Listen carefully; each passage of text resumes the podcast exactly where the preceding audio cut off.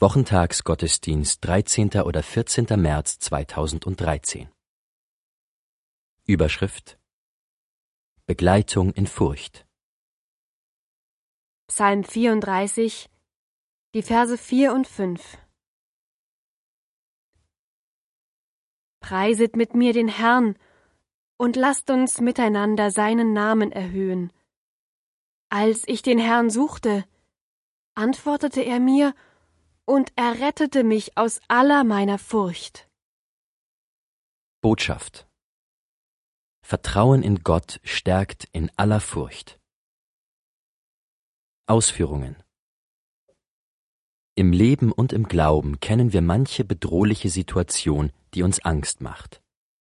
Manchmal werden wir auch mit unerwarteten Ereignissen konfrontiert, die uns in Schrecken versetzen. Und dann gibt es vielfältige Probleme und Befürchtungen, die uns besorgt machen. Solche Bedrängnisse können nicht einfach ignoriert werden, aber sie sollen uns nicht überwältigen.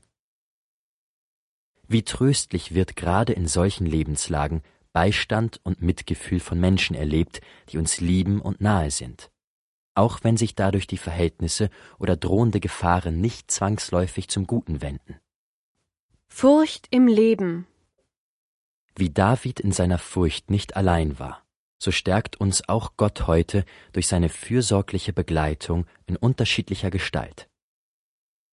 Manches Kind leidet unter der Befürchtung, es könne die in es gesetzten Erwartungen nicht erfüllen und erlebt dann wohltuend die helfende Liebe und Güte der Eltern. Manch ein Jugendlicher hat Angst vor der Zukunft und Sorge, die Entscheidungen für sein Leben richtig treffen zu können. Und erlebt dann, dass Gott im entscheidenden Augenblick Türen öffnet. Mancher Mensch hat Furcht vor dem Älterwerden und staunt, wie auch diese Lebensphase Schönes und Wertvolles beinhaltet, wenn sie ohne Verzagtheit gestaltet wird und man sich von seiner Umgebung angenommen fühlt. Viele Menschen haben Furcht vor drohender Krankheit, vor Arbeitslosigkeit, in manchen Ländern auch vor Verfolgung und Verlust der Heimat. Wie wohltuend ist es dann, wenn sie Menschen finden, die sie begleiten, ihnen Geborgenheit schenken und sich ihrer aufopfernd annehmen. Gott gibt also Wegbegleiter. Man muss sie aber auch als von ihm gegeben erkennen, dann kann man daraus in besonderem Maß Trost und Kraft schöpfen. Furcht im Glauben. Manches Mal will uns Satan Furcht einflößen mit dem Gedanken, so wie du bist, taugst du zu nichts. So kannst du vor Gott und den Menschen nicht bestehen.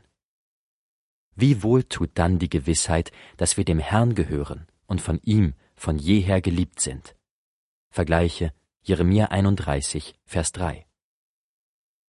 Der Herr ist mir erschienen von ferne, ich habe dich je und je geliebt, darum habe ich dich zu mir gezogen aus lauter Güte. Oft mag sich auch die Furcht breit machen, in den Prüfungen des Glaubens zu versagen. Dann nehmen wir Zuversicht aus der Gewissheit, dass unser Erlöser lebt und seine Hilfe nahe ist. Vergleiche Hiob 19, Vers 25. Aber ich weiß, dass mein Erlöser lebt und als der Letzte wird er über dem Staub sich erheben. Gelegentlich löst auch der Gedanke an die vielen Veränderungen in Kirche und Gemeinde eine gewisse Furcht aus. Dann halten wir uns an das, was unverändert ist, das Warten auf die Wiederkunft Christi und die Vollendungsarbeit der Apostel. Vertrauen in den Herrn. David hat durch seine Gottesfurcht, sein Vertrauen und seine Hoffnung auf den Herrn, den Allerhöchsten, auf vielfältige Weise erlebt. Furcht musste weichen, weil Gott aufgrund dieser Herzensstellung Wege und Hilfe bereitete.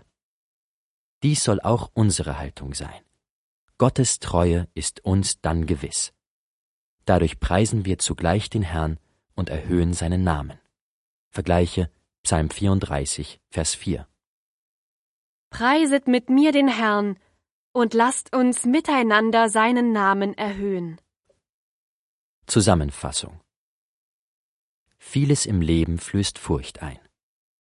Wohltuend ist es dann, geliebt und begleitet zu sein und darin Gottes Beistand zu erfahren. Auch im Glauben kann manches Furcht auslösen. Wir dürfen aber der Wegbegleitung und des Beistands des Herrn gewiss sein. Vertrauen in Gott lässt uns seiner Hilfe gewiss sein. Dadurch preisen wir zugleich den Herrn und erhöhen seinen Namen. Kontext Der Psalmist berichtet von der befreienden Tat Gottes an ihm, er wird von der Furcht errettet. Dem Erretteten wird der Lobpreis zum wesentlichen Lebensinhalt. Vers 4 fordert dazu auf, in das Gotteslob einzustimmen. Die Bedrückten und Hilfsbedürftigen sollen sich an seiner Heilserfahrung aufrichten und sich an Gottes Treue erfreuen.